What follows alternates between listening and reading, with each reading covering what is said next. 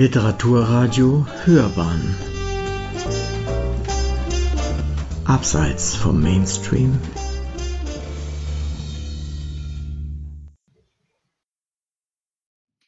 Hallo, ich bin Norbert Hummelt und ich lese einige Passagen vom Anfang meines Buches 1922 Wunderjahr der Worte. Zunächst Stellen aus dem Prolog, der überschrieben ist die Wunderkammer. Was vor hundert Jahren war, kann keiner mehr erzählen. Niemand, mit dem man sprechen könnte, weiß es noch aus eigenem Erleben. Was einmal wichtig genug erschien, um es aufzuschreiben, steht in Büchern, vorausgesetzt, es wurde auch gedruckt und die Bücher sind noch aufzutreiben. Manches ist dokumentiert in Bild- und Schallarchiven, selten das, was man gerade sucht, die historischen Ereignisse oder jene, die als solche gelten, sind leicht abrufbar, aber sie sind nicht das gelebte Leben. Mit Glück finden sich handgeschriebene Briefe. Die mündliche Überlieferung aber reicht kaum so weit hinab, dass sich die Stimmung eines einzigen Tages, ein Vorgang, ein Gespräch, ein Minenspiel heraufholen ließe, so wie es vielleicht überhaupt nur Gedichten gelingt. Die Eltern lebten damals noch nicht, heute sind sie verstorben und ihre Eltern, die damals jung waren, liegen lange schon im Grab. Manche Dinge von vor hundert Jahren aber können wir uns vorstellen, weil sie lange Zeit auf die gleiche Weise gehandhabt wurden oder doch so lange, dass sie unser Leben noch berühren konnten. So sehe ich die Handgriffe vor mir, die meine Großmutter, damals eine junge Frau von noch nicht 23 Jahren, am 2. Februar des Jahres 1922 ausgeführt haben wird, einem Donnerstag, an dem die nächtlichen Bodentemperaturen im westlichen Deutschland leicht unter dem Gefrierpunkt lagen. An diesem Tage war Maria Lichtmess, das Fest der Darstellung des Herrn im Tempel. Und damit kamen in katholischen Häusern die Bräuche der Weihnachtszeit in einem Akt des Aufräumens zum Abschluss. Meine Großmutter räumte die Krippenfiguren zusammen im Wohnzimmer der Parterrewohnung in der Schillerstraße 29 in Neuss am Rhein. Sie nahm dabei jede Figur einzeln von der mit grünlich-grauem Packpapier und Moos bedeckten, auf der Anrichte liegenden Sperrholzplatte, wickelte sie vorsichtig in dünne Servietten, wie jemand ein Neugeborenes in Windeln wickelt, und ließ sie bis zum nächsten Weihnachtsabend im Karton verschwinden. Ich habe diesen Vorgang später oft genug bezeugt und selbst verrichtet um es mir vorstellen zu können, wie Hirten und Schafe, Ochs und Esel und die heilige Familie in einem Seifenkarton verschwanden, sowie die heiligen drei Könige mitsamt Kamel, die zuletzt gekommen waren, am Epiphaniastag, dem 6. Januar. Ich habe dieses Einpacken stets als Schalenakt der Entzauberung empfunden. Was aber jene junge Frau gedacht haben mag, die einmal meine Großmutter werden sollte, wer kann es wissen? In das Wohnzimmer meiner Großmutter drang nie ein Sonnenstrahl, Vorhänge dichteten es zur Straße ab und auch die Zeit verging darin anders. Die Uhr mit dem Westminster-Schlag ging immer deutlich nach. Kalenderblätter wurden nicht bei Zeiten abgerissen. Und doch war es ein Teil der Welt und war es auch an jenem Donnerstag, dem 2. Februar 1922, als ein irischer Schriftsteller in einem italienischen Restaurant in Paris gleich zwei Dinge auf einmal zu feiern hatte, seinen 40. Geburtstag und das Erscheinen seines neuen Romans. Dass es sich zugleich um den Tag Maria Lichtmess handelte, wird James Joyce dennoch bewusst gewesen sein, denn er war streng katholisch aufgewachsen. Am selben Tag versuchte ein aus Prag gebürtiger Dichter deutscher Sprache namens Rainer Maria Rilke in seinem Refugium, einem alten Wohnturm im Schweizer Kanton Wallis, die lange unterbrochene Arbeit an Elegien fortzuführen, die er ein Jahrzehnt zuvor auf einem Schloss an der Adria begonnen hatte, als ihn der fieberhafte Drang nach einem neuen Werk überkam und er nun ein Sonett nach dem anderen schrieb. Thomas Stearns Eliot, ein junger amerikanischer Dichter, der in London lebte, war an diesem Abend zum Essen verabredet und konnte vom frischen Abschluss eines langen Gedichts berichten, das ihm ohne die Hilfe eines Freundes nicht gelungen wäre. Vorgänge weit außerhalb der großmütterlichen Wunderkammer. Kein Buch dieser Autoren stand dort jemals im Regal, und nur in meinem Kopf besteht diese merkwürdige Verbindung. und immerfort geschehen unendlich viele Dinge gleichzeitig in dieser Welt, stehen in Beziehung zueinander oder tun es nicht. Franziska Kämmerling, meine Großmutter, räumte die Krippenfiguren zusammen. Sie hatte niemals ein Zimmer für sich allein, und dass es Frauen gab, die nichts anderes taten als Bücher schreiben, wird ihr an diesem Abend kaum in den Sinn gekommen sein, an dem die englische Schriftstellerin Virginia Woolf in Hörweite der echten Glocken von Westminster mit Fieber im Bett lag und an ihren unvollendeten neuen Roman dachte, während ihre Kollegin Catherine Mansfield in Paris auf Heilung ihres Lungenleidens hoffte und unausgesetzt in ihr Tagebuch schrieb. Der 2. Februar 1922 war ansonsten ein nahezu normaler Tag. In Italien trat die Regierung zurück und in Deutschland streikten die Eisenbahner. Wegen dieses Streiks, so berichtete die Neuss-Griffenburger Zeitung in einer Notiz gleich unterhalb des Wetterberichts, seien die Ränge bei der Reichstagssitzung am Vortag noch weniger gefüllt gewesen als gewöhnlich, da die Abgeordneten es vorgezogen hätten, morgens nach Hause zu fahren, ehe überhaupt kein Zug mehr fuhr. Überall in Europa aber blieb es nun schon wieder eine Stunde länger hell als zur Zeit der Wintersonnenwende. So, das waren also Auszüge aus dem Prolog meines Buches, eine Art Trailer, wenn man so will, auf den äh, 2. Februar ausgerichtet. Und jetzt springe ich wieder zurück am Anfang des ersten richtigen Kapitels, das überschrieben ist Post am Sonntag. Und da geht es los mit dem Neujahrstag. Der 1. Januar 1922 war ein Sonntag. In Berlin empfing Reichstagspräsident Friedrich Ebert erstmals seit Kriegsende das diplomatische Korps. Auf den Schiffen der deutschen Kriegsmarine wurden die Kriegsflaggen des Kaiserreiches eingeholt. In der Presse konnte man Berichte über eine Hungersnot in Russland lesen, von der Millionen Menschen bedroht waren, besonders an der Wolga und im Süden des Landes. Eine Missernte, eine große Dürreperiode im Sommer 1921 war vorausgegangen. Täglich sterben Tausende an Hunger und Seuchen, stand in der Frankfurter Zeitung. Berge von Leichen türmen sich stellenweise auf. Es stehe protokollarisch fest, dass Leichenteile zur Stillung des Hungers benutzt worden seien, nachdem man sich lange mit einem aus gemahlenen Baumrinden, Steppengras und Eicheln gebackenen Brot begnügt habe. Eine Springflut zerstörte weite Teile des Strandes von Westerland auf der Nordseeinsel Sylt. Dabei wurden zwei Lesehallen hinweggespült, auch das Strandcasino war gefährdet. In Lausanne wiederum, dem Hauptort des Schweizer Kantons Waadt, bestieg ein hochgewachsener Mann den Zug, um nach Paris zu reisen. Dort war er mit seiner Frau verabredet.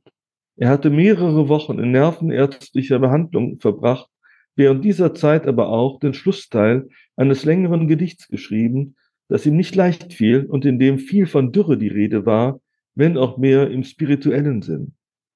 In Paris hoffte er, es einem Kollegen zeigen zu können, der ihm womöglich dabei zur Hand gehen würde, dieses Gedicht druckfertig zu machen.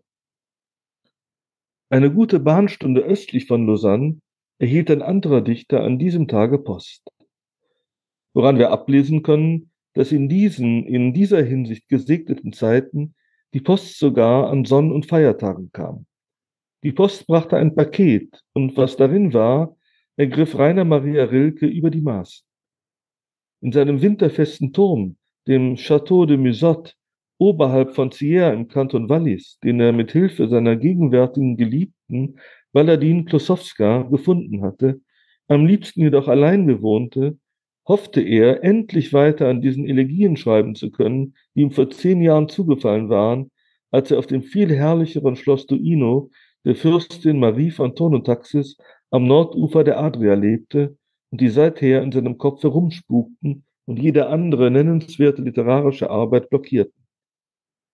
Er hatte sich einen ganzen Weltkrieg lang und seither schon wieder mehr als drei Jahre darum bemüht, war aber in all dieser Zeit so gut wie nicht vorangekommen. Was nicht zuletzt daran lag, dass er diese Elegien, deren Anfang ihm, so meinte er, von einer nichtmenschlichen Stimme während eines Sturmes eingesagt worden war, für derart bedeutend und großartig hielt, dass sogar er, Rilke, es vielleicht nicht schaffen könnte, sie aus der großen Wolke, die über ihm schwebte, herunterzuladen. Nun aber kam dieses Paket. Es enthielt den handschriftlichen Bericht vom Sterben einer jungen Frau, verfasst von deren Mutter. Ihr Name war Vera Ukama Knob und sie war mit gerade 19 Jahren an Leukämie gestorben. Das war nun bereits zwei Jahre her.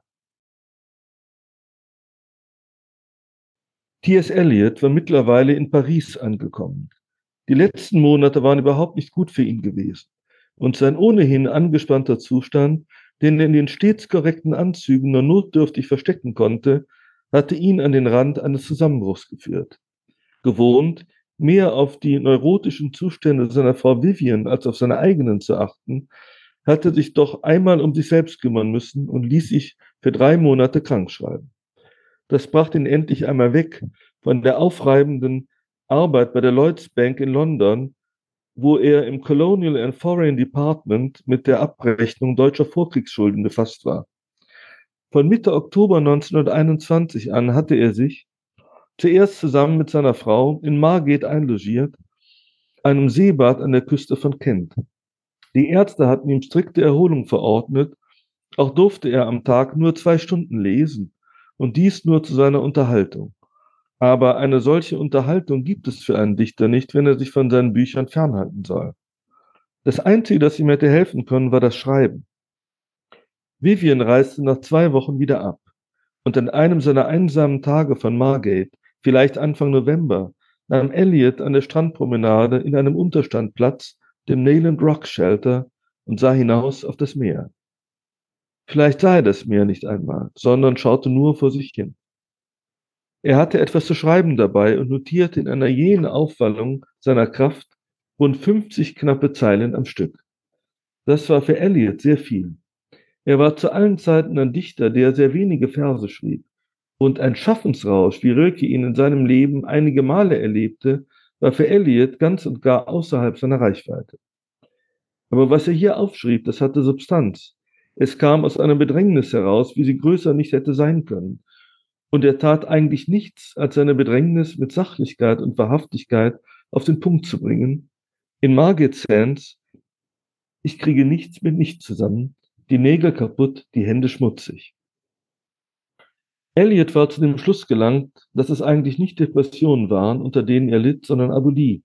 Ein Zustand negativer Kälte, in den er sich sein Leben lang schon eingeschlossen fühlte, aber nothing wrong with my mind, wie er an den Schriftsteller Kollegen Richard Aldington schrieb.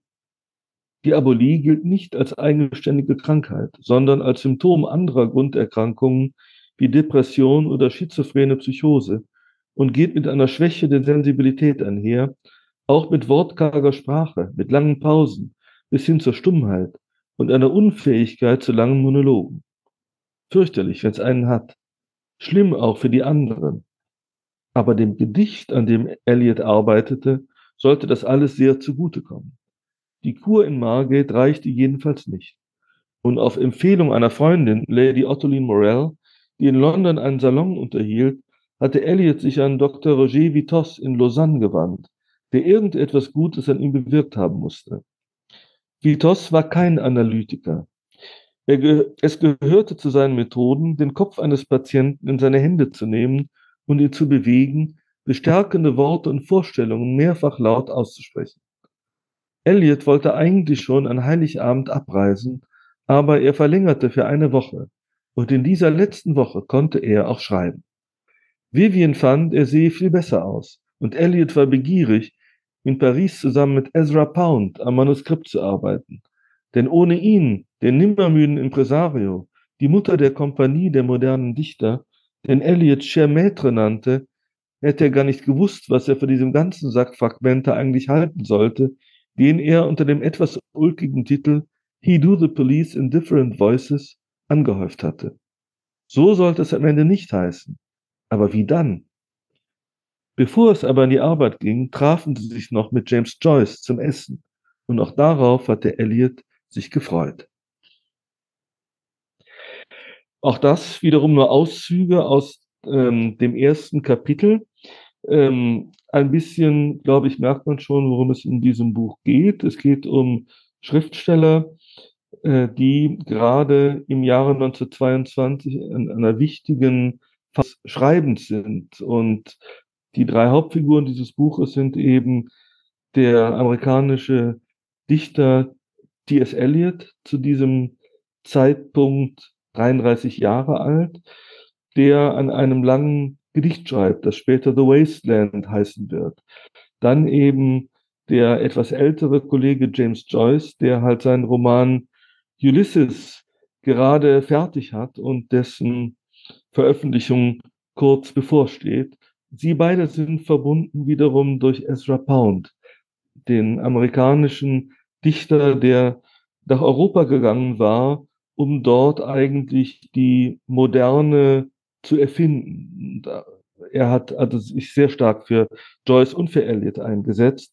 Dann gibt es Rainer Maria Rilke, den man mit diesen angloamerikanischen Dichtern erstmal nicht so in Verbindung bringt. Und der sitzt in, ähm, in der Schweiz, in, im, im Wallis und versucht wieder Anschluss an sein Elegienprojekt zu finden. Das kann man sagen, sind die Hauptfiguren. Es gibt noch etliche andere mehr. Wir haben Virginia Woolf schon genannt, Catherine Mansfield, aber es geht auch, es wird auch gehen um die historischen Ereignisse dieses Jahres.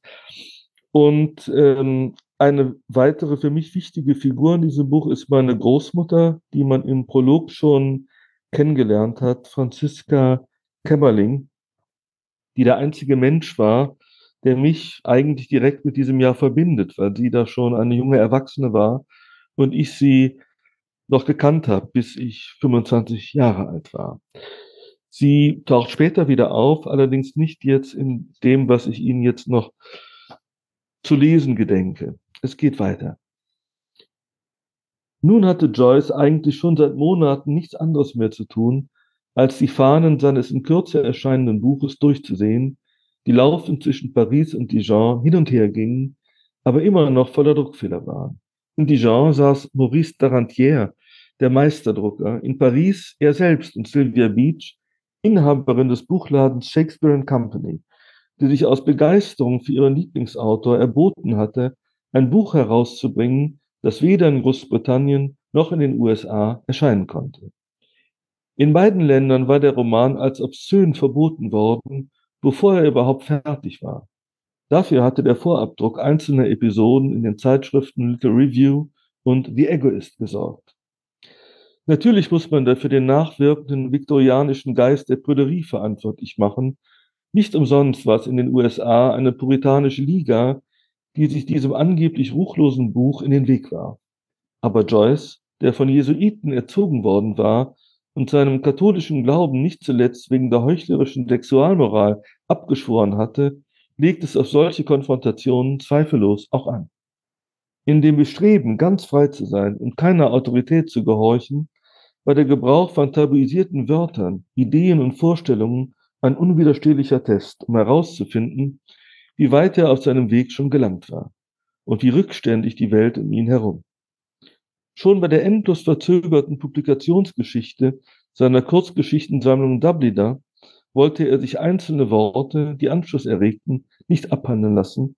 Es waren so harmlose Vokabeln wie Bloody dabei, und er wies völlig zu Recht die Selbstzensur der Geschichte eine Begegnung zurück, in der ein erwachsener Mann in Sichtweite zweier Knaben masturbiert. Das las ich im Text wiederum recht dezent und man konnte es beinahe überlesen. Wenn man es aber einmal erkannt hatte, dann nicht mehr. In seinem autobiografischen Roman Porträt des Künstlers als junger Mann ließ Joyce sein alter Ego Stephen Dedalus den berühmt gewordenen Schwur tun, ich will nicht länger dem dienen, um das ich nicht länger glaube, ob es sich nun mein Zuhause, mein Vaterland oder meine Kirche nennt. Und ich werde mich in einer Form des Lebens oder der Kunst ausdrücken, so frei wie ich kann und so vollständig wie ich kann, und zu meiner Verteidigung nur jene Waffen gebrauchen, deren Gebrauch ich mir erlaube. Schweigen, Exil und Schleue. Deshalb hatte er von Dublin fortgemusst und war nacheinander nach Triest, Zürich und Paris gegangen, um sich radikal freizuschreiben. Und diese Befreiung sollte nun im Ulysses gipfeln, der auf vorher nicht gekannte Weise das unzensierte Bewusstsein seiner Figuren sichtbar machte, ihre unorthodoxen Gedanken, Wünsche, Ängste und Obsessionen. Das alles fand die Amerikanerin Sylvia Beach furchtbar faszinierend, die eigentlich einen französischen Buchladen in New York hatte eröffnen wollen, sich dann aber für einen amerikanischen Laden in Paris entschied. Ermuntert von ihrer Freundin, der literarischen Buchhändlerin Adrienne Monnier, die ja auch den Drucker Darantier vermittelt hatte, hat sich Sylvia Beach ihrer verlegerischen Großtat entschloss. Sylvia Beach fand James Joyce darüber hinaus auch sehr nett und ganz anders als Eliot fand sie ihn keine Spur arrogant. Es wäre auch sehr unklug von ihm gewesen, dies ihr gegenüber zu sein. Shakespeare Company führte stets das Allerneueste und Modernste, was es an englischsprachiger Literatur gab, und war auch eine Leihbücherei, denn nicht jeder, der ein Buch lesen wollte, konnte sich auch leisten, es zu kaufen. Joyce gab, was er entliehen hatte, selten zurück. Der Laden befand sich damals in der Rue de l'Odéon 12 am linken Seineufer im sechsten Pariser Arrondissement, gleich in der Nachbarschaft des Buchladens von Adrien Monnier. In dieser 176 Meter kurzen Straße sammelten sich in den 20er und 30er Jahren all die berühmten amerikanischen Exilautoren. Gertrude Stein und Ernest Hemingway, Ezra Pound und Thornton Wilder, John Dos Passos und Sherwood Anderson und wie sie alle hießen, die dann als Lost Generation berühmt werden sollten. Heute und schon seit vielen Jahren liegt die Buchhandlung gleichen Namens in der Rue de la Bicherie am Seine-Quai in Sichtweite von Notre Dame. Und angezogen von ihrem Ruhm ging ich in den 80er Jahren dorthin und erkundigte mich nach der Adresse von Samuel Beckett.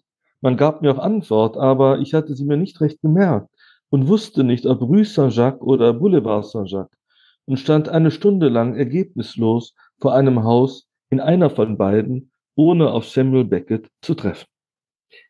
So, und jetzt mache ich noch einen letzten Sprung, die Seite 44 und lese noch etwas sozusagen vom heutigen Tage.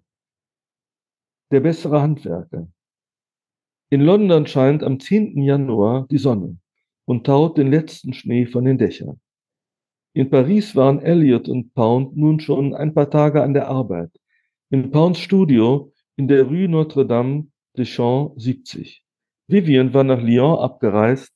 Elliot hatte sich im Casino de Paris eine Vorstellung der Mistinguette, einer legendär langbeinigen Sängerin, angesehen, und so gab es nichts, das die beiden Männer hätte aufhalten können. Außer vielleicht das Manuskript selbst, das sich in einem schwierigen Zustand befand. Sicher, auch Rilke hat es mit Fragmenten zu tun, aber was sollte denn Eliot sagen? Alles, was er hatte, waren Fragmente. Und ob sie überhaupt jemals so etwas für einen Zusammenhang ergeben könnten, war ausgesprochen fraglich. Er hatte zwar die Idee, mehrere große Teile zu bilden, vier oder fünf, aber jeder dieser Teile bestand wieder aus lauter kleineren Passagen, die voneinander sehr verschieden waren.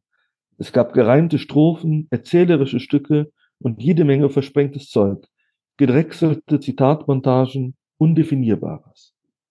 Rilke hatte mit seinen Fragmenten etwas ganz anderes vor. Ihm ging es um das Anheilen der Bruchstellen, wie er sich ausdrückte. Er wollte einfach weiterschreiben, wo er hatte abbrechen müssen. Und am Ende sollte es so aussehen, als habe es niemals eine Störung gegeben, so wie ein Knochen nach einem Bruch zusammenwächst. Und am Ende ist alles heil. Und so klingen sollte es auch, getragen von einer einzigen Stimme, der des Dichters nämlich, der im Zustand der Erleuchtung spricht. Das war für Eliot utopisch. Es lagen viel zu viele verstreute Knochen, Stücke und Splitter herum, als dass sich daraus noch eine heile Figur hätte bilden lassen. Das stand so ähnlich sogar in den Versen selbst formuliert. Du siehst doch nur einen Haufen zerbrochener Bilder. Mit diesen Bruchstücken stütze ich meine Trümmer. Tatsächlich konnte man sich so gut wie jedes der Bruchstücke in seiner Mappe wie von einer anderen Stimme gesprochen vorstellen, nur die des Dichters war irgendwie nicht dabei. Genau das fand nun Ezra Pound ausgesprochen gut. Ja, er fand es großartig. In dieser Fragmentierung lag etwas ganz Neues. Darin lag das radikal Moderne, um das es ihm ging. So musste man jetzt schreiben, in diesem heillos kaputten Europa. Eliot hatte es drauf, es steckte da in seinem Manuskript. Man musste es nur richtig herausholen und stark machen. Und Pound war nicht zimperlich darin, Elliot zu zeigen, wie das gehen sollte. Er strich ganze Passagen einfach weg, umfangreiche Teile, die Elliot wichtig gewesen waren, sonst hätte er sie nicht abgetippt. Etwa zehn Tage lang währte dieses Lektorat.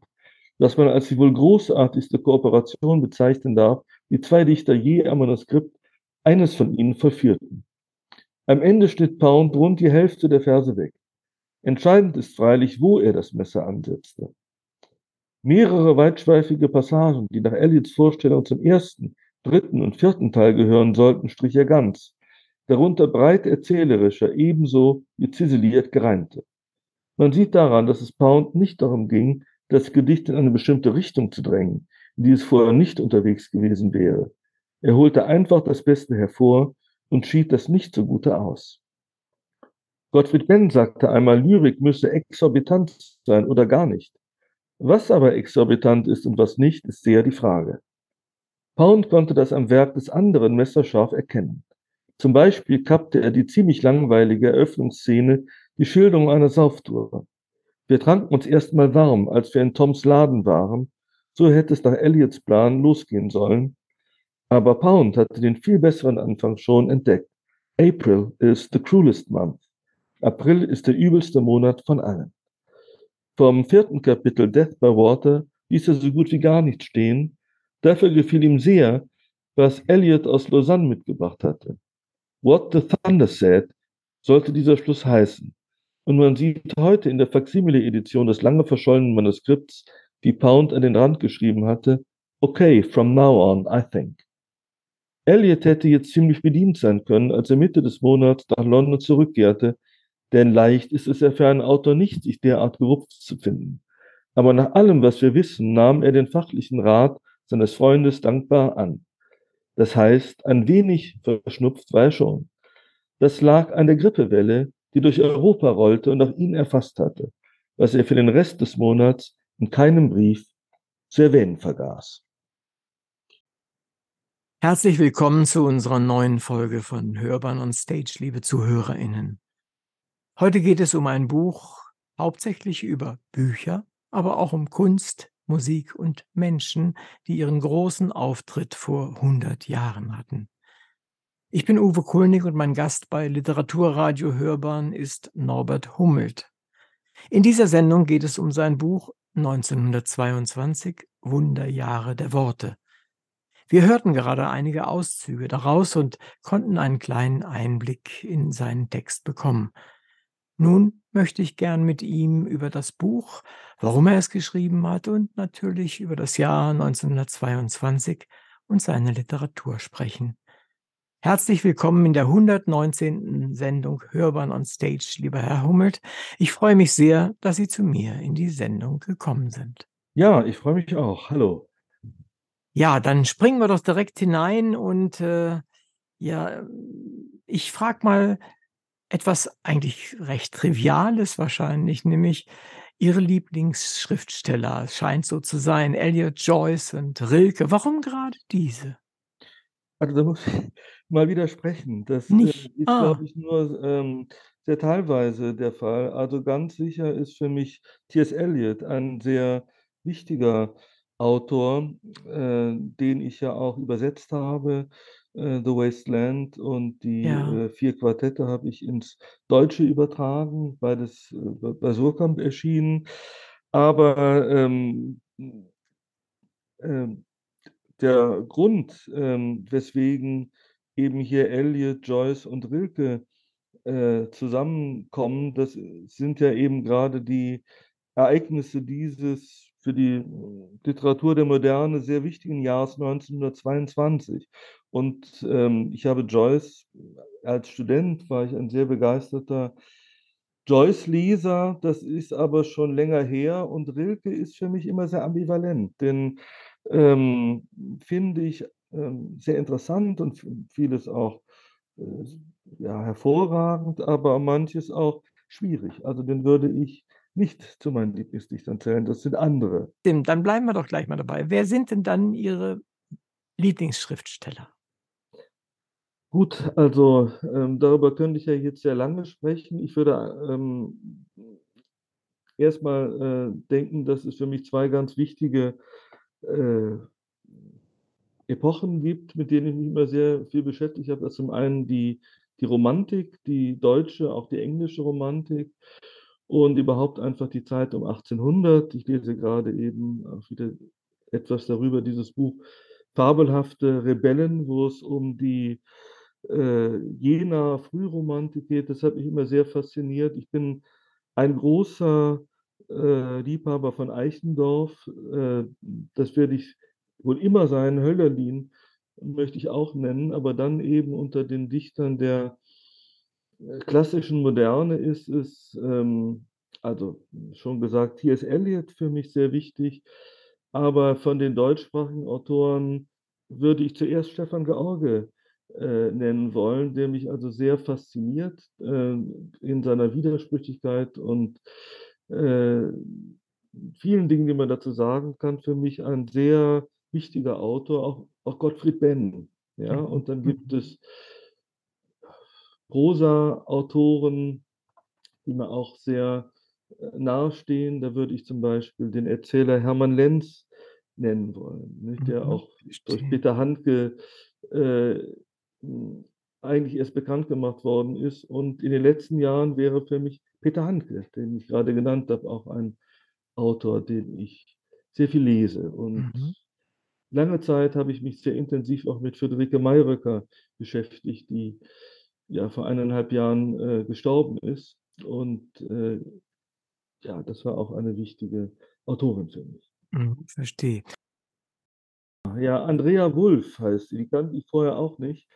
Aber es ist, sie schreibt auf Englisch, obwohl sie eigentlich deutschen, Ah, okay, deutschen Hintergrund hat und ist ins Deutsche übersetzt. Weil das ist, das muss man wissen bei dem Buch, es ist für den englischsprachigen Raum. Äh, wenn Sie mögen, würde ich Sie gerne was äh, zum Penn Berlin fragen. Mhm. Nämlich, äh, ich meine, das war ja ziemliches Getöse, bevor sich Penn Berlin ge hm, gebildet hat. Was denken Sie? Sie sind Mitglied, habe ich gelesen, dort jetzt im Penn Berlin. Was wird anders werden als im bisherigen Penn? Ah, das ist eine schwierige Frage. Ich äh, bin, ja, ich bin war Gründungsmitglied des Penn Berlin, weil ich also, nachdem ich lange Jahre überhaupt nicht mehr irgendwie zu irgendwelchen Penn-Tagungen gefahren war, mich doch sehr entsetzt habe über diese Vorgänge bei der Tagung des Penn in Gotha, wo Mhm. ich also ähm, eben online mit dabei war und wie da also umgegangen wurde miteinander und insbesondere mit dem damaligen PEN-Vorsitzenden Dennis Yücel. Das hat mich also wirklich doch sehr, sehr entsetzt. Ja, und Mhm. äh, ich fand es schon, eigentlich hatte ich schon, während die, ich dem zuschaute, den Gedanken, es braucht wirklich eine Neugründung. Mir fiel da die Grazer Autorenversammlung ein, die vor einigen Jahrzehnten sich in Österreich abgespalten hat, eben auch wegen verkrusteter Strukturen des äh, österreichischen PEN. Und ähm, ja, es sch- erschien mir erstmal, ähm, wenn überhaupt, dann richtig und sinnvoll, diesem neuen PEN beizutreten. Äh, einfach weil mir die Unterstützung von Schriftstellerinnen und Schriftstellern, die verfolgt sind, im Exil äh, oder sogar im Gefängnis äh, sind, die ist mir, die ist mir sehr wichtig. Und da ähm, will ich schon ja, weiter dran mitwirken. Ich bin allerdings jetzt bei der Gründungsversammlung des PEN Berlin Anfang Dezember äh, konnte ich nicht zugegen sein, also bei diesem ersten Kongress und verfolge das jetzt auch im Moment alles nur per äh, Rundmail oder aus den Medien.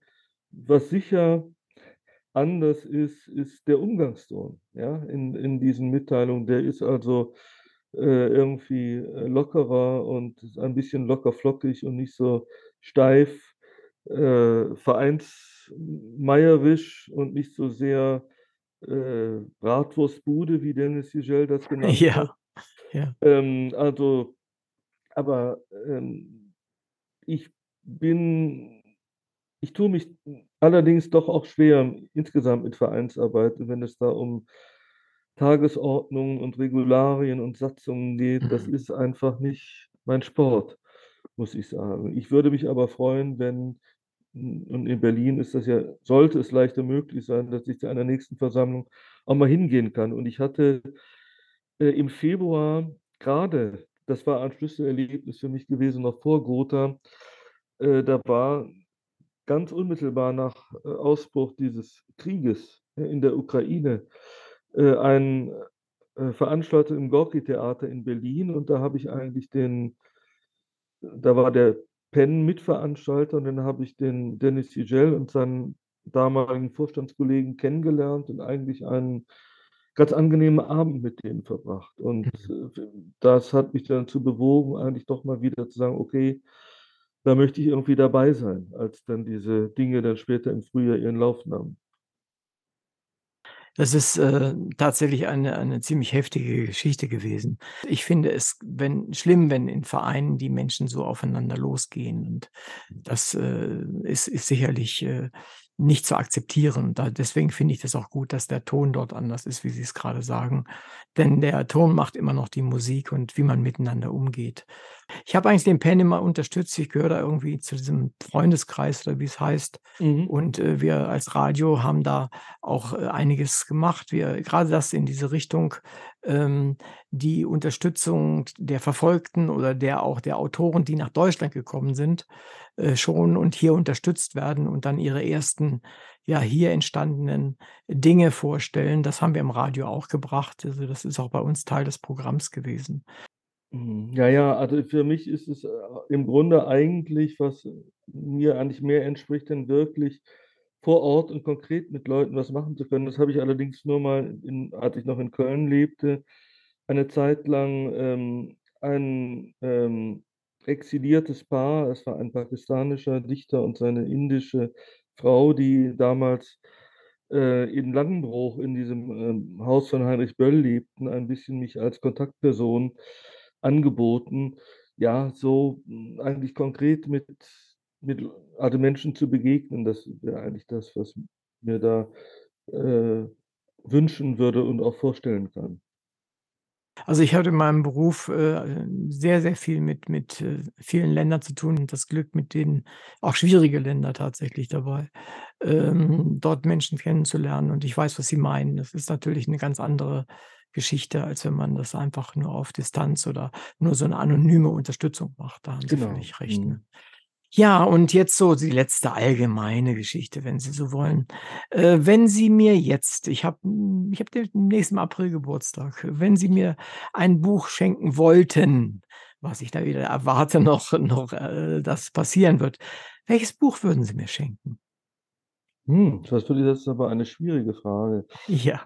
Ja, also, hm ich würde Ihnen, äh, vielleicht die Fabelhaften Rebellen schenken, weil ich die grade lese und, ähm, weil ich, ähm ja, weil ich das interessant finde. Aber eigentlich bin ich ja, wenn ich verschenke, ähm, ja, orientiere mich eigentlich selten an dem, was was grade was grade aktuell ist, Mhm, mhm. Also, das aber ich sage mal einfach, ich würde Ihnen die Fabelhaften Rebellen schenken. Ja, wunderbar. Das wäre doch keine schlechte Geschichte. Die würde mich auch interessieren. Insofern hätten Sie ein gutes Geschenk gefunden.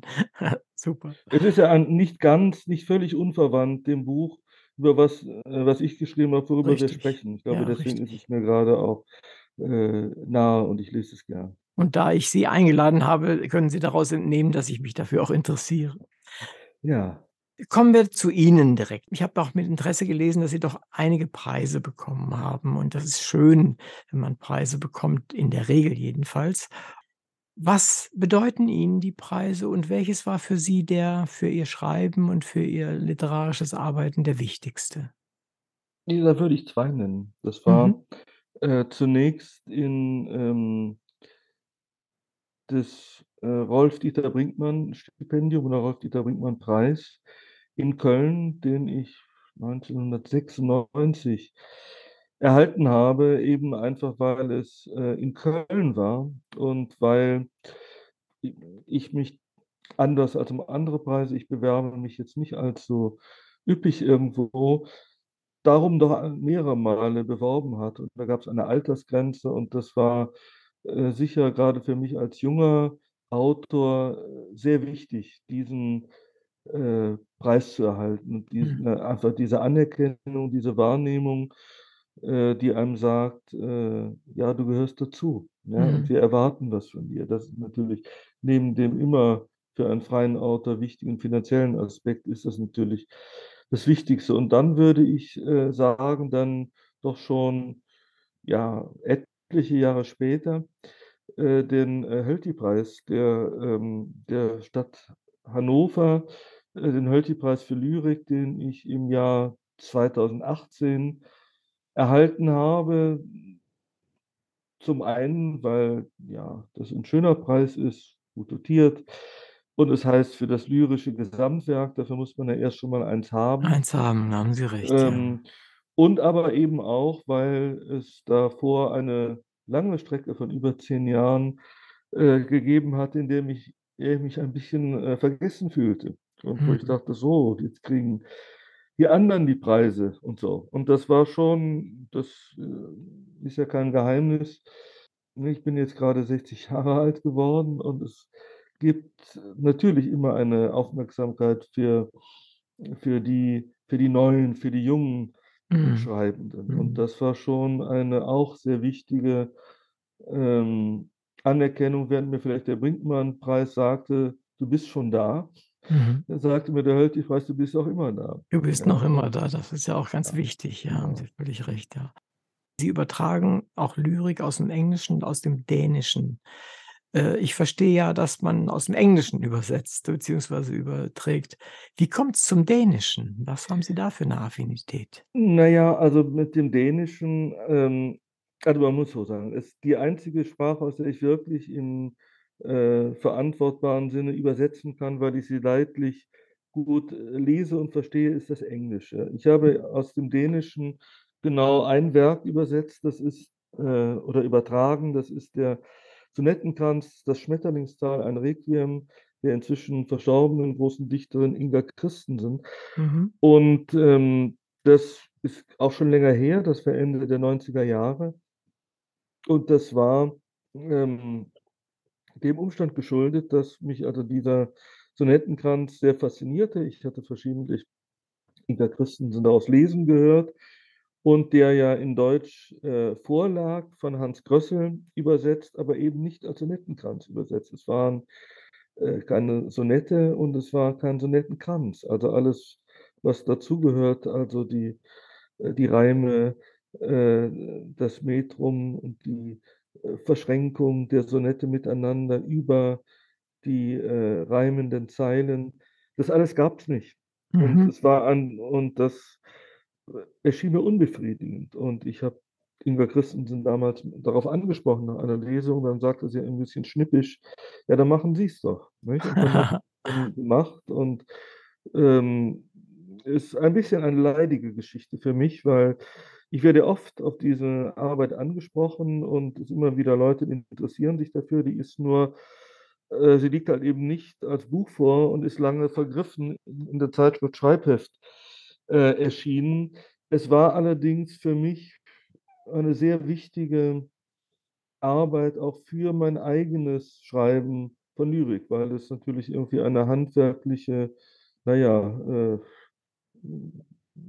Meisterprüfung, möchte ich sagen. Doch, das kann man schon sagen, keine Gesellenprüfung, sondern eine Meisterprüfung ist, einen solchen Sonettenkranz in einer Form wiederzugeben, dass er eben auch im Deutschen äh, ein, ja, ein Kranz klingender äh, Gedichte ist. Und äh, das war für mein eigenes Schreiben eigentlich wichtig. Aber mittlerweile, um das nur auch zu erwähnen, ähm, habe ich sehr viel auch nachgedichtet aufgrund von Interlinearversionen aus Sprachen, die ich noch viel weniger einsehen kann als das Dänische, nämlich also aus dem Georgischen sehr viel Mhm, und äh, zuletzt auch aus, aber noch nicht veröffentlicht, äh, besitze ich eine Anthologie der zentralasiatischen äh, Sprachen. Und also, aber dieses wieder ein ganz eigenes Kapitel, wie man eigentlich aus Sprachen nachdichtet, eben mit auf Grundlage von Interlinearübersetzungen, die man eben gar nicht versteht und nicht mal wie im Georgischen die Schrift entziffern kann. Mhm. Äh, da treffen sich unsere Tätigkeiten. Ich habe das Gleiche aus dem Chinesischen gemacht. Es ist wirklich ziemlich schwierig. Ja, aber da musste ich Ihnen das zumindest ja nicht erklären, wie das Ne, geht, weil ne, das ne. ist immer etwas, das muss man immer vielen Menschen, äh, erklären, was ja auch es ist schon es wichtig ist es ist tut. spannend und und und sehr, sehr, sehr, herausfordernd und, äh aber toll. Also, irgendwie mir hat das enormen Spaß gemacht. Mit dem, äh, Neuübersetzen, das haben Sie ja auch, gemacht, haben Sie sagten Sie ja dann auch. Sie machen das ja auch spontan für Dinge von von Eliot zum Beispiel, „Das öde Land“ haben Sie erwähnt. Äh, warum übersetzen Sie Dinge neu, wenn sie nicht so wie eben geschildert unvollständig gemacht worden sind? Warum machen Sie das? Hm, also das ist bei Eliot, äh, wirklich eine besondere Geschichte für mich, weil Eliot wirklich der nicht deutschsprachige Dichter ist, der mich am stärksten, äh, beschäftigt und wo eigentlich es wirklich so ist, dass die ähm, das, äh, Übersetzen die intensivste Form des Lesens und der Beschäftigung ist. Und Mhm. das ist also wirklich für mich eine Aufgabe, die ich mir selber, äh, gestellt habe oder die sich mir gestellt hat, ähm, die Lyrik von T. S. Eliot zu übersetzen. Es gibt auch einiges einiges mehr, was noch nicht, äh, veröffentlicht ist und ob es jemals die kompletten, äh, Collected Poems sein werden, es ist nicht ausgeschlossen.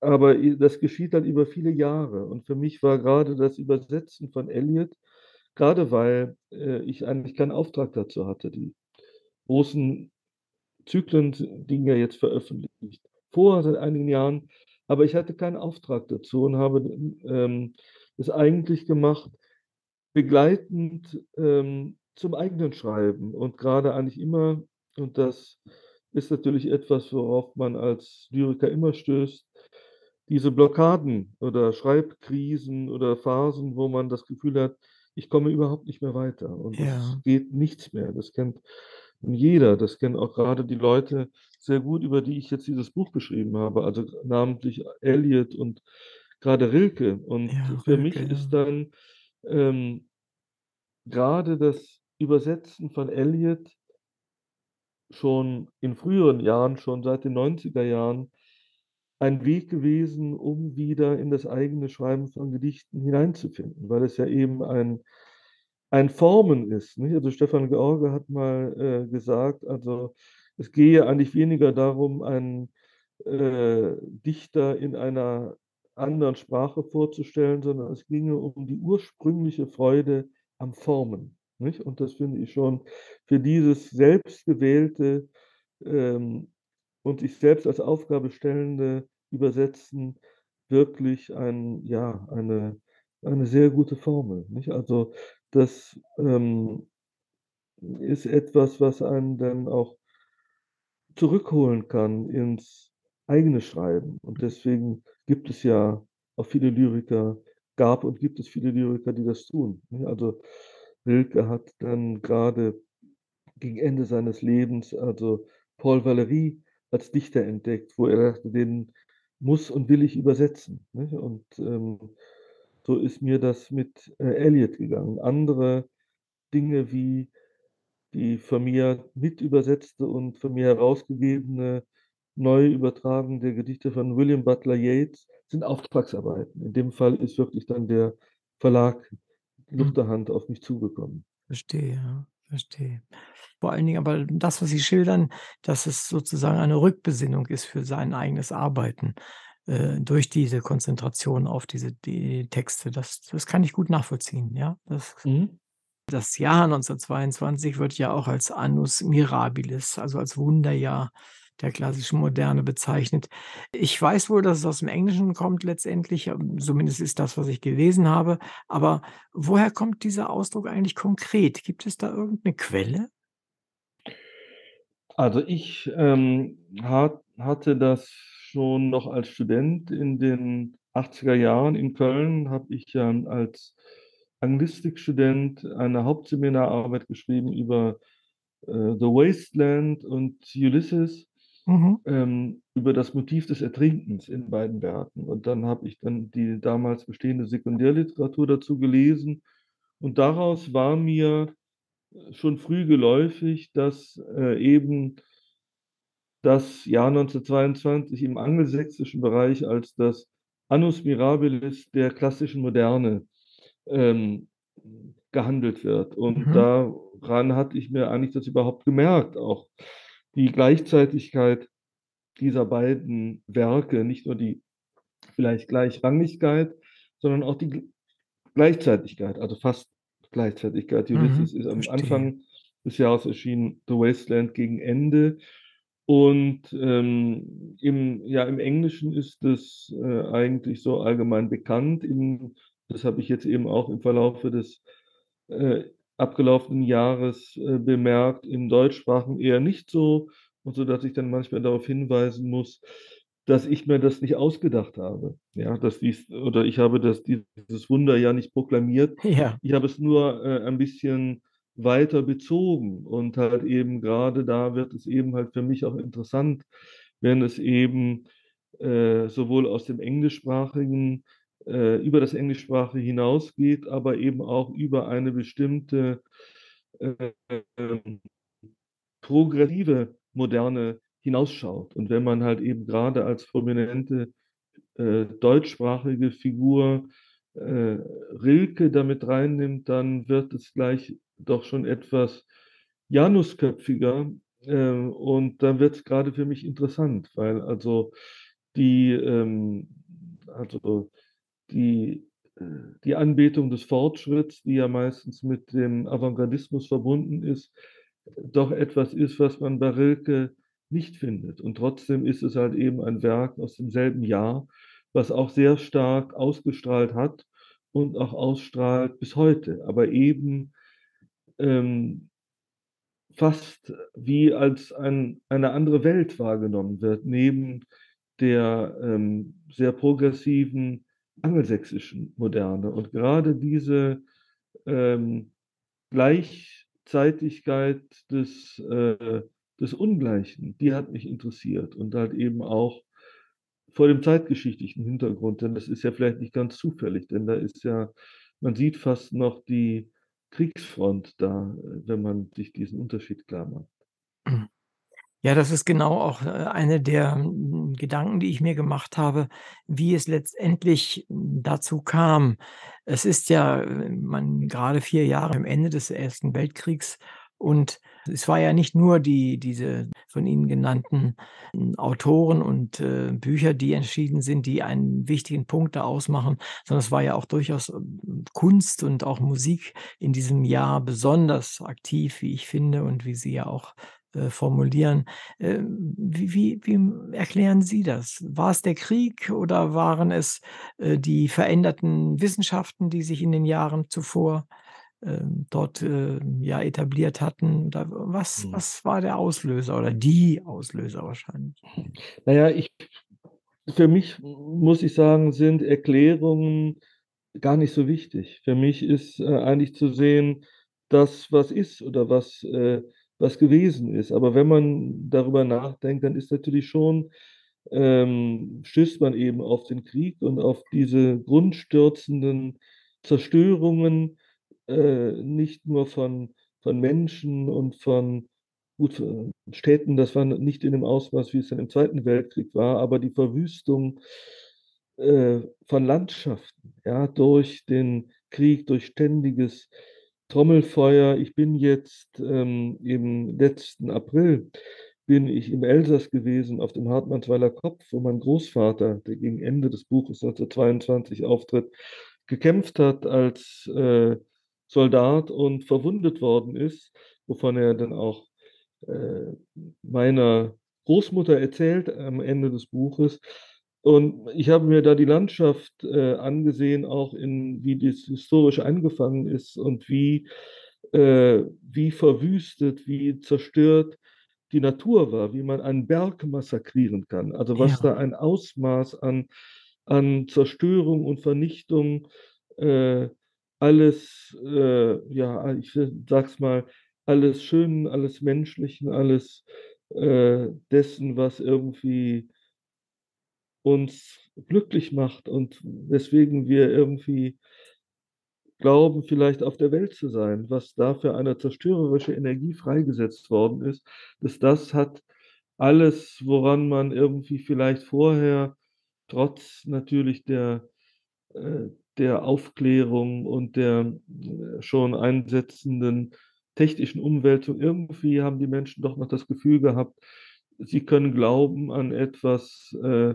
dass es irgendwie eine feste Einrichtung gibt in äh, Staaten, die schon länger Bestand haben. Es sind ja immerhin drei Kaiserreiche un untergegangen in diesem Krieg. Mhm. Mhm. Und es gab eben halt, naja, diese Blütezeit, die sogenannte Belle Epoque, die dann eben zu Ende gegangen ist mit einem, einer langen Friedensperiode in Europa, wo die Künste blühten und gleichzeitig die Menschen sich ähm, freimachten von, von Zwängen, gerade die Frauen äh, freier, langsam freier atmen konnten. Es, es, war ja ein langer Weg. Es ging ja auch etwa um das Frauenwahlrecht in dieser Mhm. Zeit und die äh, sich frei zu machen von, ja, von, von allen möglichen ähm, Restriktionen und Zwängen.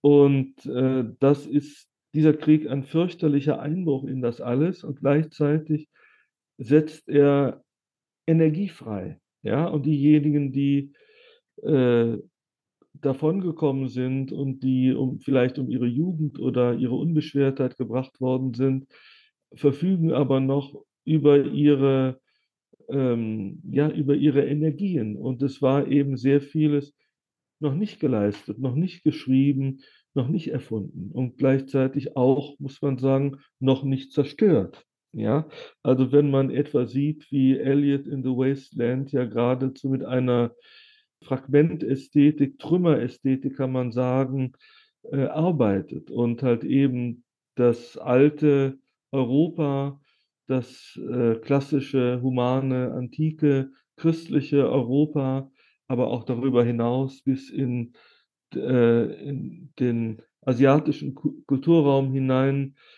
äh, ja, dekomponiert, neu zusammensetzt, eben als, als mit diesen Bruchstücken stützte ich meine Trümmer, so heißt es da. Also da sieht man Mhm. etwas aus dieser Zerstörung heraus, dass äh, eine Energie da ist des äh, Zusammenfügens. Nicht? Und dann eben bei Rilke wiederum äh, der Wunsch, endlich fortzusetzen, was so schrecklich unterbrochen war. Ich meine, äh, äh, das sind eben zwei unterschiedliche, aber dann doch eben starke äh, Energien, etwa, also eben sich zu stellen, der Zertrümmerung und der Versuch, eben an die Bruchstellen anheilen zu lassen, wie Rilke das eben bei den Elegien, bei den Elegien auffasst. Und bei Joyce wiederum den äh, Roman ganz neu zu schreiben, also wie Eliot das geschrieben hat, eben mit der mythischen Methode, also kein Plot, äh, sondern eine, äh, ja, eine Travestie, eine Parodie auf den antiken Mythos, aber übertragen in die moderne Alltagswelt. Wobei man natürlich sagen muss, dass die Literatur doch, die Romanliteratur, die Prosaliteratur, den Roman und die narrative Form aufs Ganze gesehen nicht aufgegeben hat. Aber als zeigen, es sind ganz andere Dinge möglich. Man kann vollkommen anders einen äh, Roman schreiben, man kann in jedem Kapitel einen anderen Stil entfalten. Mhm. Das hatte es alles noch nicht gegeben. Heute ist es anders. Dann man sagt, naja, aber das hat doch der Joyce schon gemacht vor 100 Jahren. Ja, ja.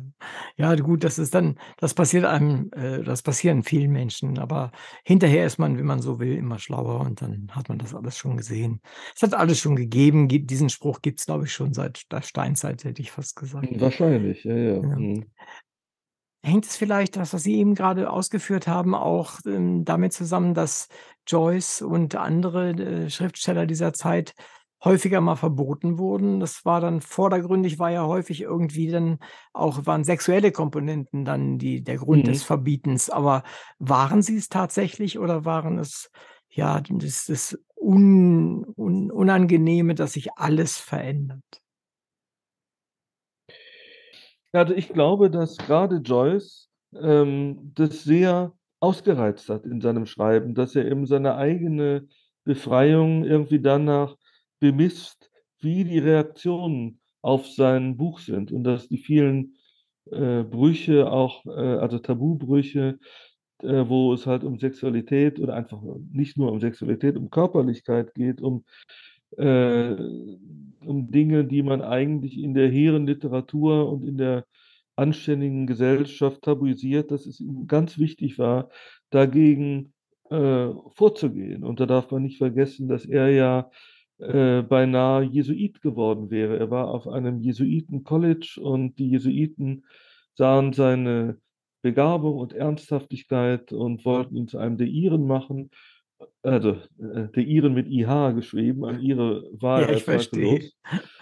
Und ähm, da hat er, glaube ich, mit aller Macht sich von frei machen müssen. Und eben das, was ich vorhin auch zitiert habe, er will nicht länger dienen, das, woran er nicht länger glaubt, aus dem Porträt des Künstlers als junger Mann, äh, das ist eine ganz wichtige Motivation gewesen. Und deswegen musste er sich, äh, musste er sich wirklich da befreien und diese ähm, früheste Aufnahme von, also von Kapiteln im Ulysses, die dann, äh, wo dann die Zeitschriften äh, verboten wurden, beziehungsweise klar war, er kann in, so weder in England noch in den USA diesen Roman veröffentlichen, deswegen er dann in Paris erschien. Das hat natürlich das Buch schon zu einem Mythos werden lassen, bevor es erschienen ist. Und ähm, es ist schon also aus heutiger Sicht interessant, dass also gerade in den frühen Rezensionen, auf die ich ja auch eingehe in meinem Buch, das Skandalöse, das äh, also die äh, Szenen etwa, im, dem, die im Bordell spielen, äh, im Zirze-Kapitel oder den, das ganz freie weiblich-sexuelle Denken und Empfinden der Molly Bloom und äh, einige andere Passagen. Das hat also die Tugendwächter irgendwie auf den Plan gerufen, viel weniger als das im Grunde noch viel kühnere äh, erzählerische Vorgehen, also eben wirklich äh, so radikal zu wechseln in den Methoden und halt eben auch äh, der Mut zur gehobenen Langeweile. Nicht? Das gehört auch zu Melissus, dass, da, dass man sich wirklich durch einige Kapitel sehr quälen muss. Die ersten sind es Mhm. nicht, mindestens die ersten Mhm. sechs finde ich immer noch großartig. Aber dann muss man schon den Willen zum Durchhalten haben an etlichen äh, Ja, äh. Stellen und auch das eben auch zu verstoßen gegen den Zwang zur Unterhaltsamkeit und zur Homogenität, also vollkommen wirklich frei zu sein und gegen alles zu verstoßen und nicht nur gegen irgendwelche äh, Schicklichkeitsvorstellungen. Das ist natürlich das, was äh, Joyce ähm, ja in fast unüberbietbarer Weise äh, geschafft hat im, im Ulysses. Deswegen ist aber im Grunde auch ein Buch ist, was zwar gewirkt hat, vor allen Dingen durch die, die Technik des inneren Monologs, den Joyce so ganz nicht selber erfunden hatte, den, aber, den er aber hervorragend äh, entwickelt und genutzt hat. Da ist ja dann auch gleich äh, Virginia Woolf mit eingestiegen, hat das für sich selber auch entdeckt, die ansonsten ja eine große Kritikerin und ein bisschen auch eine Neiderin und Rivalin dieses Autors war. Dieses Buch äh, beschäftigt ja schon jetzt Generationen, wenn man so will. Und es gehört zur, zur Weltliteratur und es tun sich so viele Menschen so schwer. Ist, äh, wie wie hat es das da dahin geschafft? Was denken Sie zu diesem Status? Naja, gerade einfach dieser ähm, Status des hochberühmten, kühnen und ähm, unlesbaren Buchs, was aber ja vor allen Dingen ja ein Buch war, was halt andere Schriftsteller entzückt und begeistert hat. Also ich meine, ähm, Pound und Eliot ähm, waren eben ganz große Fans dieses Buches. Äh, Pound hat eben ja nicht nur Eliot, sondern auch Joyce sehr unterstützt und Eliot hat eben auch die Chance gesehen, ein bisschen auf diesem Ticket auch zu fahren mit seinem äh, Aufsatz zur mythischen Methode, den man auf sein Gedicht auch anwenden kann. Und es ist schon, ähm, ja, es ist halt einfach der große Nimbus der, äh, der Berühmtheit. Ich muss sagen, äh, ich werde niemandem mehr sagen, du musst Ulysses lesen. Also ich würde sagen, lesen Sie doch lieber Porträt des Künstlers als junger Mann oder lesen Sie äh, die Dubliner. Das ist eigentlich im Grunde als Lektüre erfreulicher, weil man nicht das Gefühl hat, man muss dafür studiert haben. Und es sind mhm. trotzdem bewegende Bücher. Also ähm, Ulysses, also ich bin ja immer eigentlich noch sauer, dass Joyce danach den Finnegan's Wake und nichts anderes geschrieben hat, den ich nun auch nie zur Gänze gelesen habe, mhm. trotz einiger sprachlich wunderbarer Passagen, die es da gibt. Und das ist also eine äh, Steilheit und Sturheit äh, im, im immer wieder Übertreffen des Schwierigkeitsgrades. Ja. Da muss ich sagen, da äh, diesen Ehrgeiz äh, unterstütze ich schon lange nicht mehr.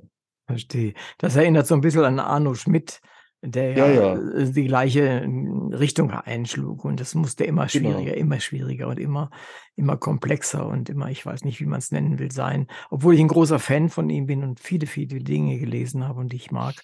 Aber dieser seltsame Einmaligkeitsanspruch und dieses, ähm, ja, Dinge erreichen zu wollen, die man vielleicht wirklich gar nicht erreichen kann, das ist schon eine spezielle Sache. Da haben Sie ja natürlich recht.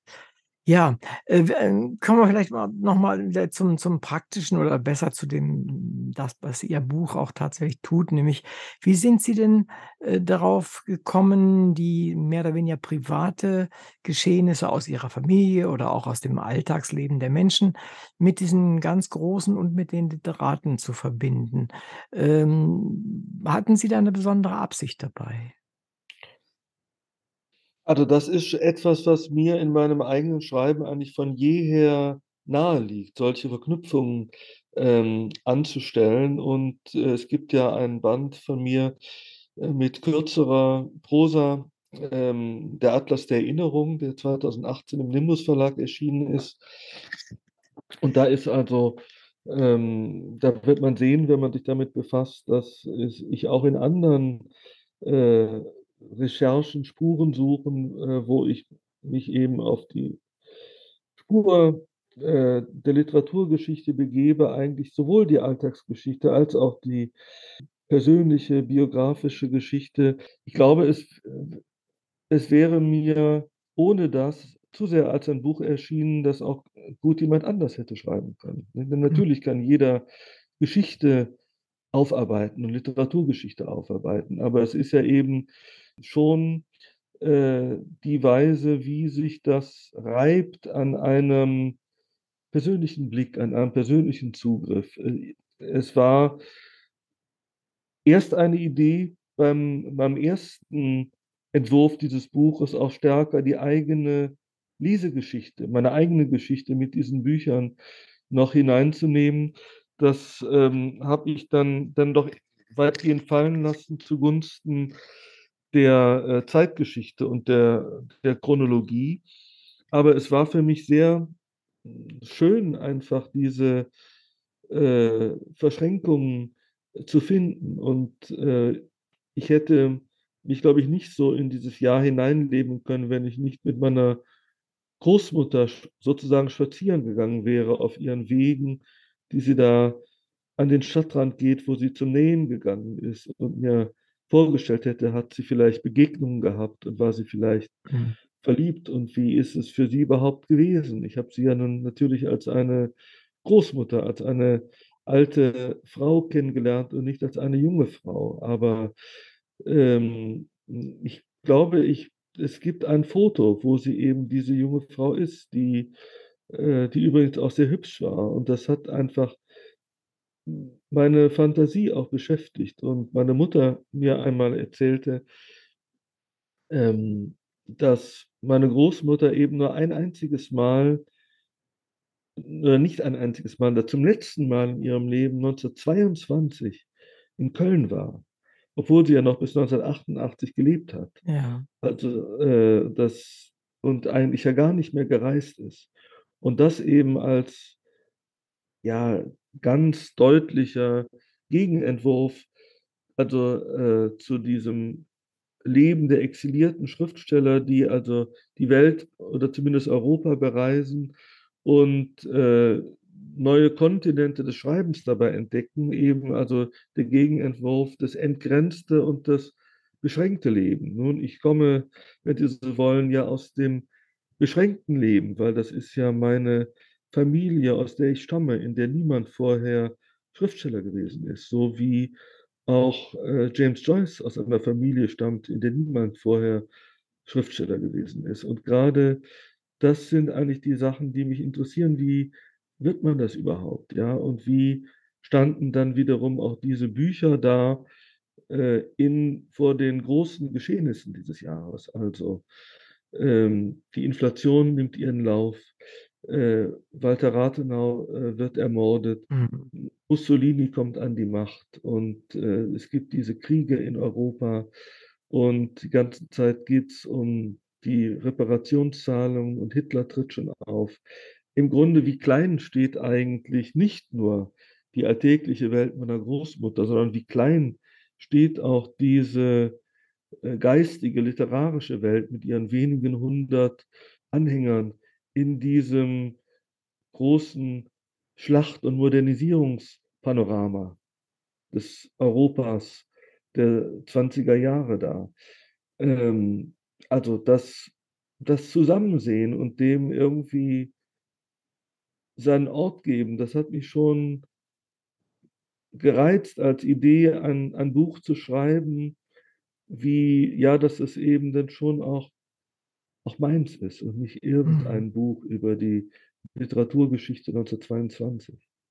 Es tut dem Buch sehr gut. Also gerade diese persönliche Note äh, macht es äh, dann so. Ich, ich fand zwischendurch, dass es dadurch wirkt, als ob man, also ich als Leser, äh, die, die Menschen gekannt hätte, als ob die nicht 100 Jahre vor mir das erlebt haben, sondern äh, zu meiner Lebzeit sozusagen äh, noch erlebt hätten oder äh, sie da gewesen wären. Es ist nicht so etwas, als wenn ja, ich meine, ich habe viel über Fontane gelesen. Da, da habe ich nie das Gefühl, das ist sozusagen neben mir. Aber dies ist eher der, das, was ich hier lesen kann, das findet auch neben mir statt. Das liegt sicherlich auch daran, dass die Autoren und ihre Werke äh, auch zu uns als äh, ja, Wesen, die gelebt haben, äh, gelesen haben in dieser Zeit, in der wir jetzt leben und die dort immer noch eine große Rolle spielen und nicht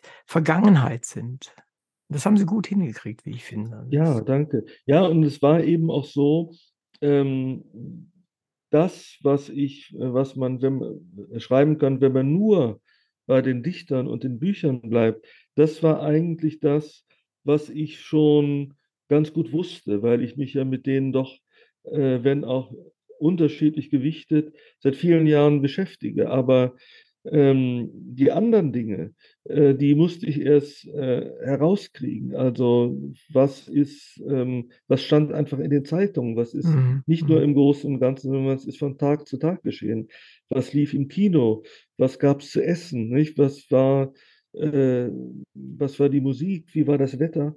Und ähm, das sind natürlich viele Dinge, die ich äh, erfahren habe durch die Arbeit an diesem Buch. Und bei meiner Großmutter war es eben so, da musste ich ja schon ähm, das Dokumentarische ein wenig verlassen. Nicht zu stark, nicht zu weit, aber es muss schon, ähm, ich spreche lieber von der Imagination als von der Fiktion, aber ein wenig musste ich mir schon etwas ausdenken, äh, weil es anders nicht gegangen wäre. Und das äh, musste ich sozusagen erleben, indem ich dann meine Großmutter dann auf einmal mit ihrem Vornamen äh, nenne. Und dadurch mhm, wird sie mhm. eigentlich erst zu der jungen Frau, die dann durch die Straßen geht und die ich irgendwie da begleite und dann neugierig bin, was macht sie denn jetzt? Ja, mhm. und gleichzeitig zu wissen, äh, was geschah an diesen Tagen anderswo und an welcher Stelle waren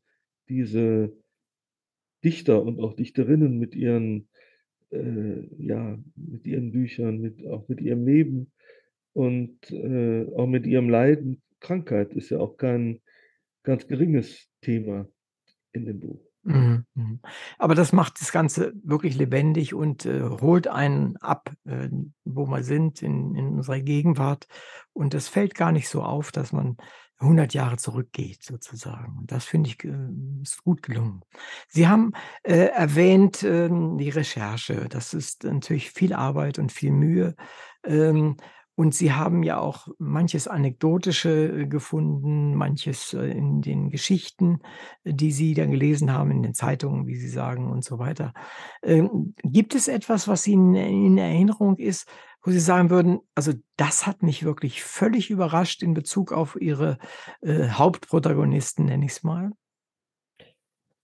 Ja, also ich würde sagen, gerade ähm, bei bei Elliot, ähm, wo ich bei dem sagen würde, eigentlich ist das derjenige, mit dem ich mich am meisten befasst habe, habe ich gleichzeitig das meiste, ähm, erfahren, weil ich da auch sehr minutiös, ähm, die Briefe gelesen habe, die er geschrieben und teilweise auch erhalten hat. Da gibt's ja einfach so eine Edition und einfach zu sehen, wie umtriebig er doch war und wie stark er neben der Arbeit an The Wasteland mit anderen Dingen beschäftigt war. Also welche große Rolle einfach das Zeitschriftenprojekt The Criterion äh, spielte, wo er eben der, ähm, der Redakteur war. Es gab eine Frau, die Lady Rothermere, die das Geld gab und er musste diese Zeitschrift zusammenstellen und wie ihn das neben seinem Lebens seinem Arbeitsalltag, äh, 9 to 5 in der Lloyds Bank, wie ihn das auf Trab gehalten hat und wie das eben dann auch wirklich war mit den, äh, Krankheitsphasen auch seiner Frau.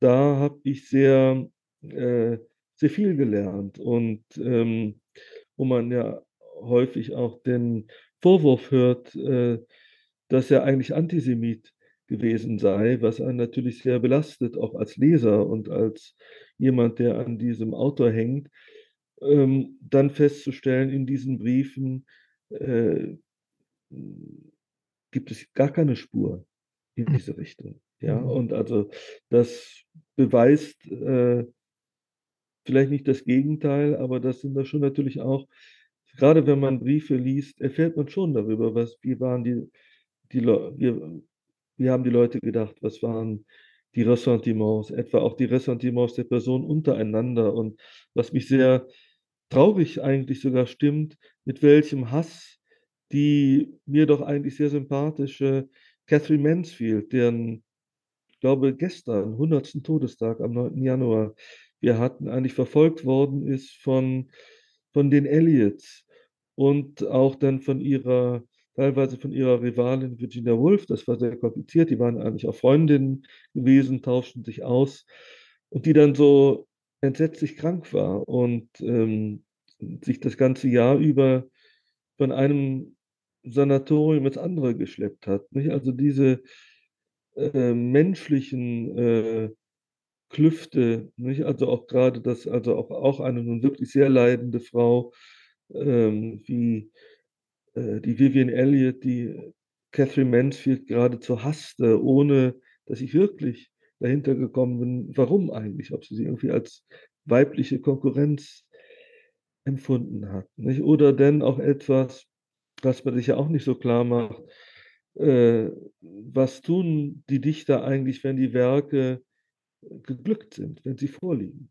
Ja, also etwa zum Beispiel Rilke, der 10 Jahre lang darauf gewartet hatte, wieder die Elegien schreiben zu können. Was macht er da danach, nicht? Also er er wird Rosenzüchter, nicht? Und er versucht sich sozusagen, äh, mit kleinen Freuden davon, äh, abzulenken, dass also doch jetzt wieder eine riesige Lücke sich auftut, denn er hat sehr lange auf etwas gewartet und dann allzu schnell war das war's einfach wieder vorbei, ja? Mhm. Und, ähm das ist natürlich etwas, was man eben grade als Lyriker auch ganz gut kennt und das interessiert mich einfach immer. Wie geht man damit um, auch mit dem Nicht-Schreiben-Können und wie wie fasst man wieder Mut? Also, da habe ich ganz viel einfach auch sozusagen erfahren von von den Kollegen. Äh, ich gehe an deinem Epilog da ein bisschen, äh, auch was Elliot und angeht, Pound, da weiß man es, dass er da ganz schlimme äh, Aversionen äh, ent entwickelt hat aufgrund seiner etwas, ja, mir nicht ganz nachvollziehbaren Geldwerttheorien. Da kenne ich mich einfach auch nicht aus in der Materie. Äh, Joyce war es fraglos nicht, der war Philosemit. Aber Antisemitismus kommt natürlich schon vor in dem Buch, etwa an den, an den Hochschulen, ja, wo es denn darum ging, dürfen Juden Professoren sein oder mhm. dürfen Juden mhm. in den Karnevalsvereinen dürfen die mit irgendwie auf die Skihütte und so. Also dieser Alltagssemitismus überall, das habe ich schon, wo ich es finden konnte, also im Studium der Chroniken, der Zeitungen, äh, diese Dinge, die habe ich schon äh, mitgenommen. Und da war ich dann eben auch eigentlich erschrocken zu sehen, wie viel ist da, obwohl Hitler noch eigentlich eine kleine Nummer ist, wie viel Antisemitismus ist da natürlich schon längst unterwegs. Wenn man, wenn Sie das Buch, das Schreiben des Buches so rekapitulieren im Geiste, was war für Sie das Schwierigste daran?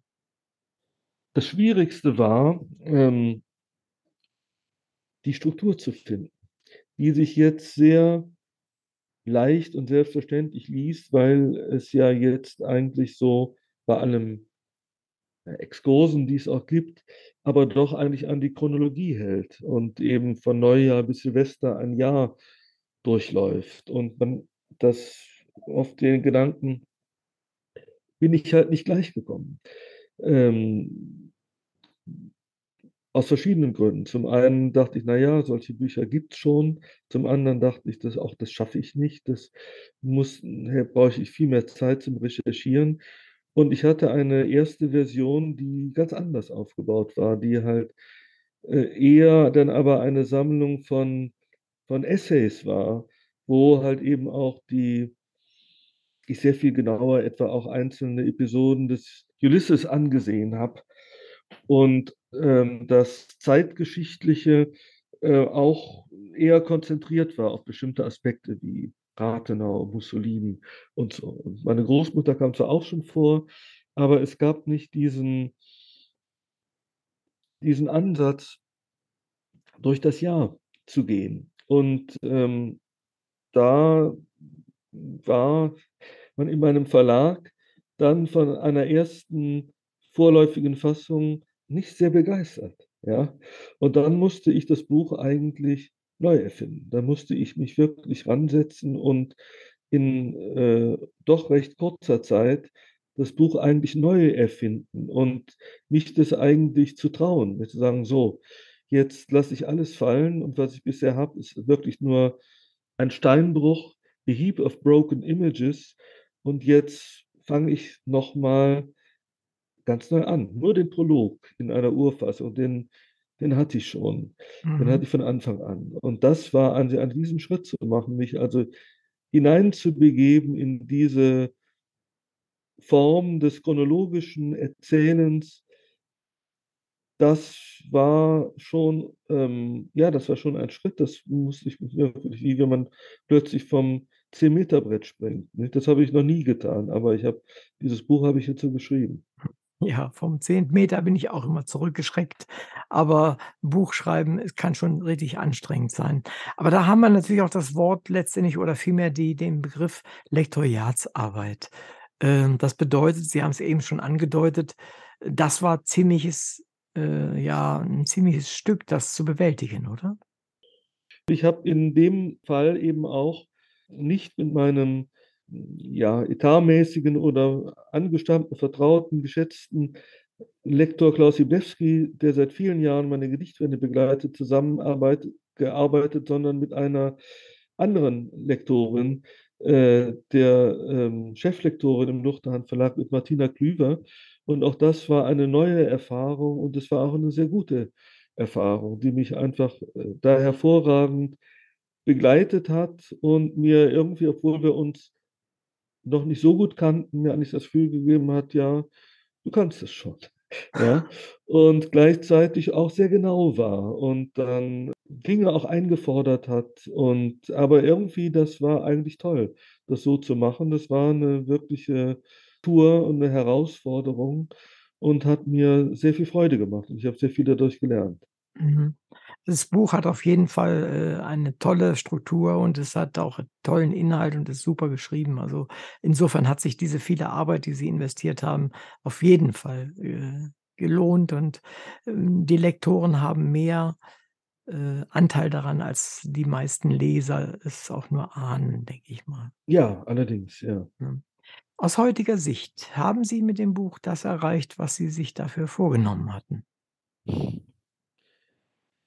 Hm, das ist 'ne interessante Frage. Also, äh, ich hatte einerseits nicht sehr viele, äh, Vorstellungen davon, weil es das erste längere Prosabuch ist, was ich geschrieben habe.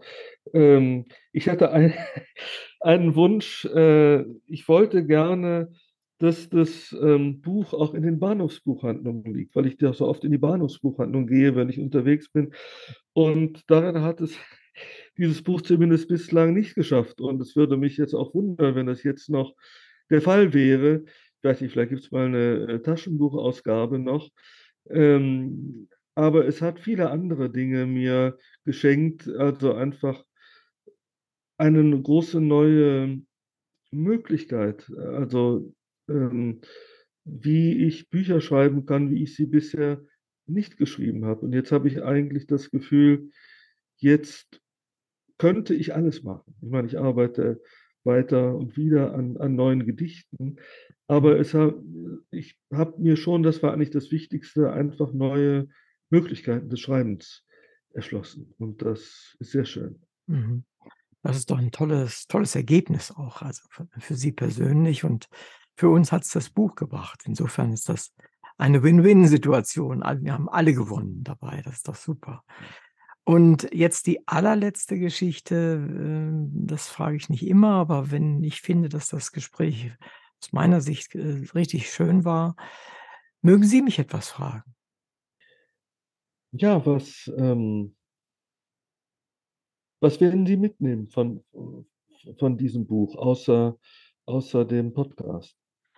Äh, das kann ich relativ leicht beantworten. Ich nehme viel zusätzliches Wissen mit, aber was viel wichtiger ist für mich, ich nehme mit das, was ich vorhin auch schon angedeutet habe, nämlich, dass diese 100 Jahre gar nicht so lange weg sind Mhm. und dass sie ein Teil das, was dort produziert wurde, was geschrieben wurde, was gemalt und auch an Musik gemacht wurde, ein wesentlicher Teil von mir ist.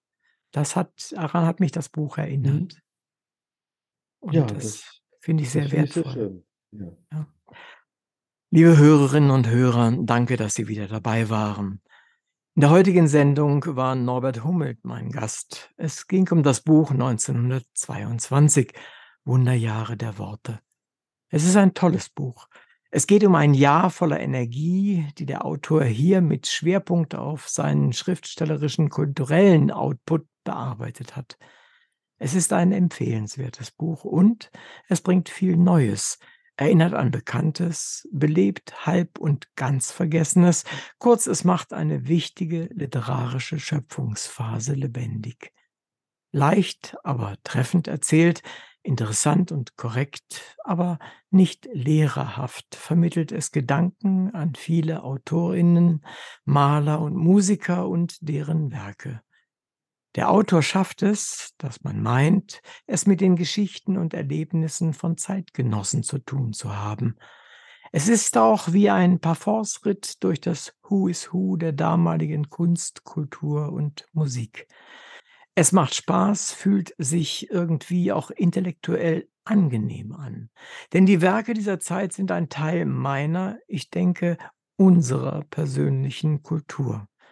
Sie machen uns zu großen Teilen aus. Es macht Freude, das Buch zu lesen und sich an vieles Schöne zu erinnern, und sicher regt es auch an, das ein oder andere besprochene Buch wieder oder vielleicht erstmals in die Hand zu nehmen. Ich bin Uwe Kulnig vom Literaturradio Hörbahn und sage vielen Dank, Norbert Hummelt, dass Sie zu uns in die Sendung gekommen sind. Wir haben heute viel über Ihr Buch, über Sie selbst erfahren können und deshalb sage ich auch im Namen unserer ZuhörerInnen vielen Dank für eben dieses Buch, Ihre Mitwirkung bei der Sendung und ich wünsche Ihnen viel Erfolg bei Ihrem weiteren Schreiben und allen kulturellen Aktivitäten. Vielen Dank. Ja, ich danke ganz herzlich. Ja.